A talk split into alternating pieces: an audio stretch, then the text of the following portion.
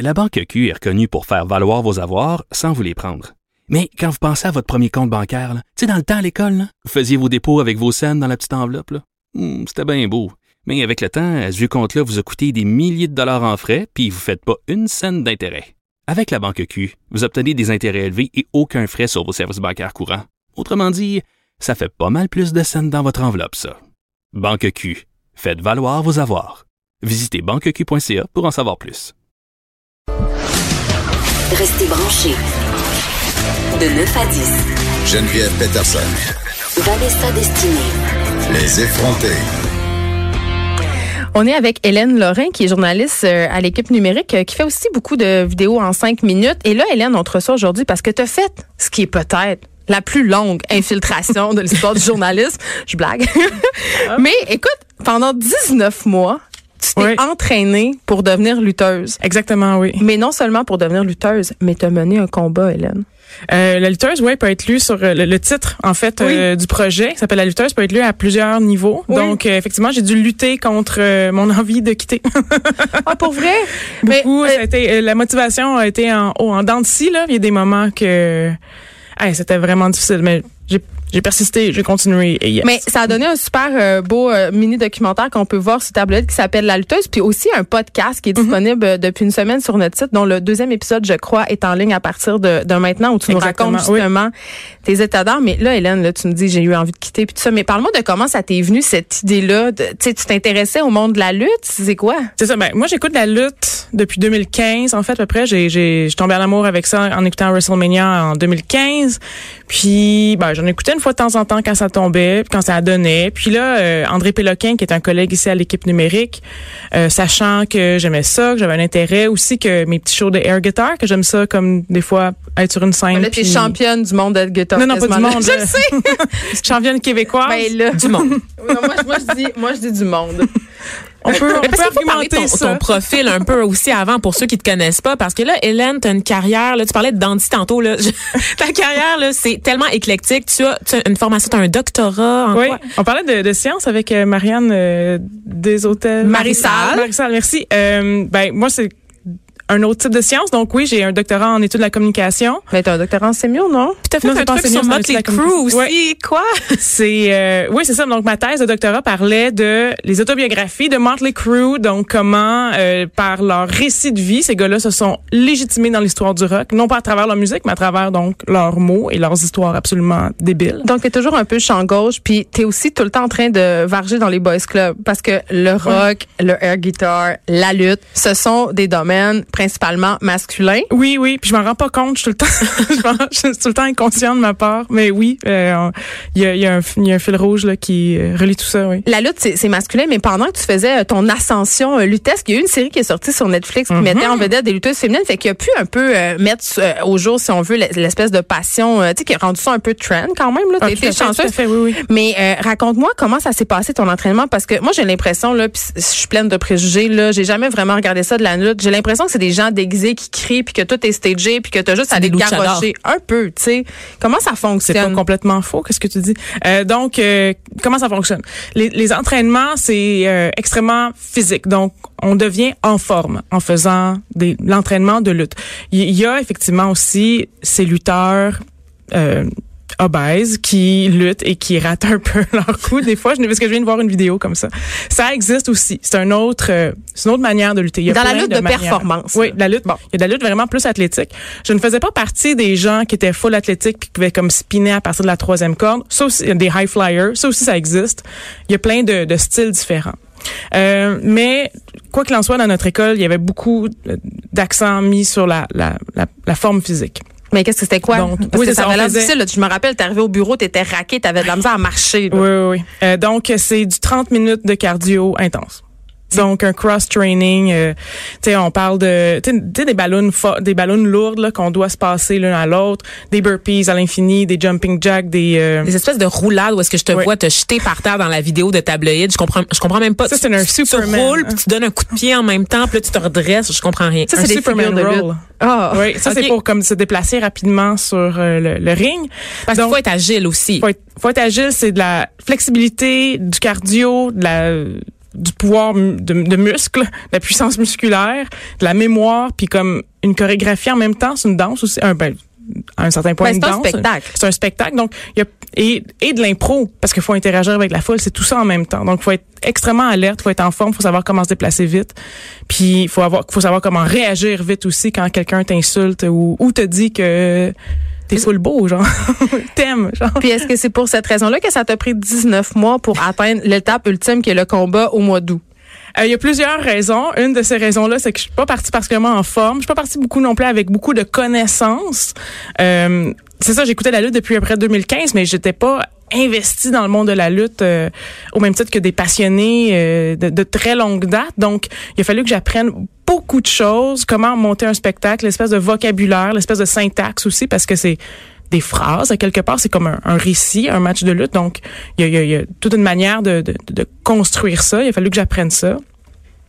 Donc, ça a été très long et je me mettre à niveau aussi, puis euh, aussi euh, se faire pairer, faire pairer, combiner, je veux dire, correctement aussi avec euh, une autre adversaire pour que tout le monde soit à l'aise. Ça, c'est c'est pas aussi quelque chose qui se fait comme en six mois. Là. Hélène, j'aimerais ça que tu me parles de Lenny Lowe. Oui, c'est ton personnage, C'est personnage. Quoi sa personnalité? C'est une, euh, ben, je me suis inspirée de ce que je connais et de ce que je suis un peu. Donc, c'est une rock chick des années 80 parce que je connais ça, Motley Crue, tout ça. Donc, euh, c'est c'est pas, c'est, c'est un peu Halen qui était mon mon personnage de air guitar.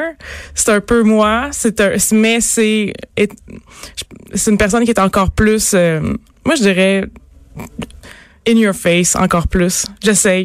Puis elle comme costumée. Elle était costumée. Oui, ça oui. coûte cher, hein, parce que tu construis Oui. ton costume, t'as as acheté des bottes, c'était combien déjà? Ça coûte excessivement Euh, les cher. bottes étaient 400. Puis Le costume aussi, 400, 450 à peu près. Euh, c'est oui, c'est fait sur mesure, c'est custom, tout ça. Est... Ça coûte cher. Puis au Québec, la, la scène de la lutte, si je comprends bien, euh, c'est une scène qui est quand même effervescente, mais qui rapporte pas énormément d'argent. Est-ce qu'il y a des lutteurs qui arrivent à en vivre? Je pense pour en vivre, faut aller aux États-Unis. Faut comme ou faut être hmm, même je suis pas sûre ceux qui euh, celles et ceux qui qui vont beaucoup en Ontario durant la fin de semaine, donc qui, qui font beaucoup de voyagements, mais ils perdent leur argent dans le gaz, je pense. Là. Je pense que pour vraiment en vivre, il y a, y a une lutteuse québécoise euh, légendaire qui s'appelle Lou Fisto, qui a, elle, carrément déménagé aux États-Unis pour en vivre. Puis euh, est-ce que parce que là, moi, moi je connais rien là, pardonne mon ignorance, mais la WWE là, ça c'est la ligue pour les gars. Non, non, il y a des filles. Il y a des filles dedans. Euh, je ben, pensais oui, que sont- les gens ils gagnaient bien leur vie dans oui, la WWE. c'est ça, mais c'est énormément d'appelés, peu d'élus. C'est encore plus difficile de rentrer à la WWE qu'aller comme à la LNH ou à la NFL. Il y a ce que le, le roster, le, le bassin de lutteurs et de lutteuses est quand même extrêmement limité euh, parce qu'on voit tout le temps un peu les mêmes faces. Oui. Donc c'est vraiment tough de rentrer. Il y a Kevin Owens qui est qui est qui est Sami Zayn, deux Québécois qui euh, sont entrés dans la dans la WWE il y a quelques années. Là, ils ont aussi euh, la WWE, la manière dont ça fonctionne. Bon, on connaît la I, tout ça, mais il y a la la NXT qui est comme leur ligue d'école. Il y a deux Québécois récemment qui ont été appelés à la NXT, euh, Big Magic et Travis Scott. Je pense. Ah, je me souviens plus de son nom. Travis Scott, c'est non, non, non, c'est celui qui a chanté avec. Maroon 5, Mais- le groupe du Merci démon. Vanessa, j'étais comme Super hmm, non. Bowl. Non, parce qu'hier, j'étais allée au quiz, puis Travis Scott, c'était une des réponses. Fait que c'est pour ça que je mets Scott. Ah, je me rappelle plus de son nom. Mais C'est pas grave, c'est t'as d'autres talents, Hélène, c'est correct, y a pas de problème. J'ai envie de te demander qu'est-ce que ça t'a appris cet entraînement de lutte là. Ouais, mais ça m'a appris que un, le sport euh, de haute intensité, puis toi aussi t'aimes ça faire du spinning. Le, le sport de haute intensité, ça, euh, ça change une vie. Moi, j'ai, s'il y a quelque chose que j'ai retenu, c'est de continuer de faire du sport de haute intensité. Maintenant, je suis abonnée au CrossFit, puis j'aime vraiment beaucoup ça. Elle dit tout le temps parce que les gens qui font du Oui. CrossFit aiment ça nous dire qu'ils font du CrossFit. Non, mais on mais- fait pas du CrossFit tant qu'on dit pas qu'on fait du CrossFit. C'est comme une espèce de, de religion. Puis la lutte aussi, quand tu es très euh, justement euh, dédié à un sport, ça devient un mode de vie. Oui, oui, oui, oui. Ben, je, je comprends pourquoi. Il y a comme une espèce, ben, je pense qu'il y a les endorphines reliées à ça, puis euh, les antidouleurs qui, qui, qui, qui Mais tout le temps, puis qui. Elle est euh, tellement musclée, elle peut me soulever. Tu peux-tu me soulever, Hélène, sérieusement? Peut-être que oui. Peut-être que oui maintenant, hein, c'est ça, parce que moi j'ai été, j'ai assisté au spectacle et je t'ai vu faire des prises, ça n'a aucun bon sens. là, oui. C'est oui. stagé tout ça, non? Oui, on a pratiqué euh, beaucoup, euh, Flo Riley et moi, notre euh, chorégraphie. Les dix jours avant, là, on l'a pratiqué, pratiqué, pratiqué. Fait qu'on on, on la savait très, très bien. Mais il y a quelque chose que je comprends pas, c'est à partir du moment où le spectateur il sait que c'est stagé Oui. là. Moi je vais voir ça puis je le sais que c'est arrangé avec le gars des vues. C'est quoi l'intérêt? Ben, c'est quoi l'intérêt de voir des films? D'abord, tu t'arranges avec le gars des vues. Mais tu l'oublies. On l'oublie C'est la parce même que chose. c'est Je beau, sais pas, je oui. peux aller à pendant le match, vraiment là, les gens dans la foule, là, ils criaient, ils gueulaient, ils étaient très investis, autant que pour la boxe ou un autre type de sport euh, de contact. Sérieusement, moi je je connaissais pas la crowd de lutteurs, puis je m'attendais pas à ce que ça soit plein comme ça. On est arrivé, puis c'était dur de trouver une place assise. Oui, là. tout à fait. Moi, j'avais un petit peu rempli. un préjugé que c'était une affaire un peu de, de BS. On va le dire, oui, oui, j'ai Ben, dit en chuchotant, mais Non, mais pour vrai, c'est- il y a une, une étiquette un peu white trash. Ouais, ouais, j'ai vraiment Oui, l'impression oui, que j'allais dans un sous-sol dans Schlaga avec des gens sur le BS qui ont Mais dans caisse de pierre.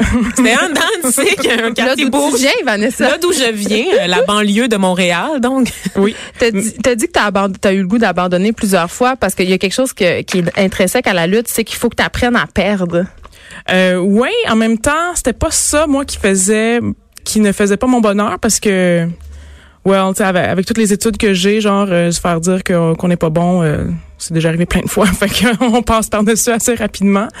Mais c'était, c'était très dur, euh, c'était très dur sur le corps, c'était très dur aussi sur le le temps que ça me prenait parce que c'était des soirées au complet qui passaient à travers ça. J'avais pas l'impression de de vivre ma vie là, ca- carrément. Donc ça, ça a été euh, ça, ça a été dur.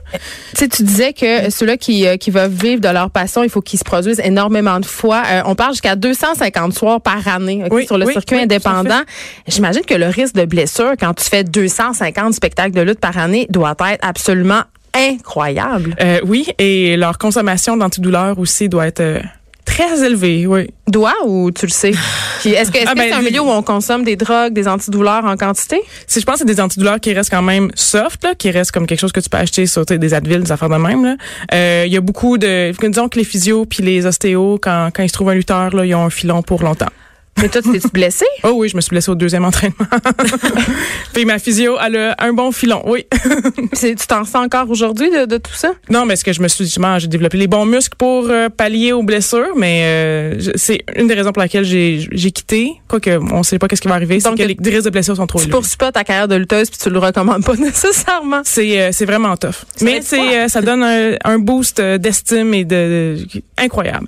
Mais en tout cas, si des gens que ça leur tente d'approfondir justement ton expérience de lutte, on rappelle qu'on peut aller écouter euh, la balado sur le site de Cube Radio. C'était fort intéressant. Merci Hélène de t'être euh, dédiée Merci pendant à vous deux. 19 mois. C'est-tu Casey Musgraves? Mais non, c'est Motley Crue. oh, merci Hélène Lorraine d'avoir été avec nous.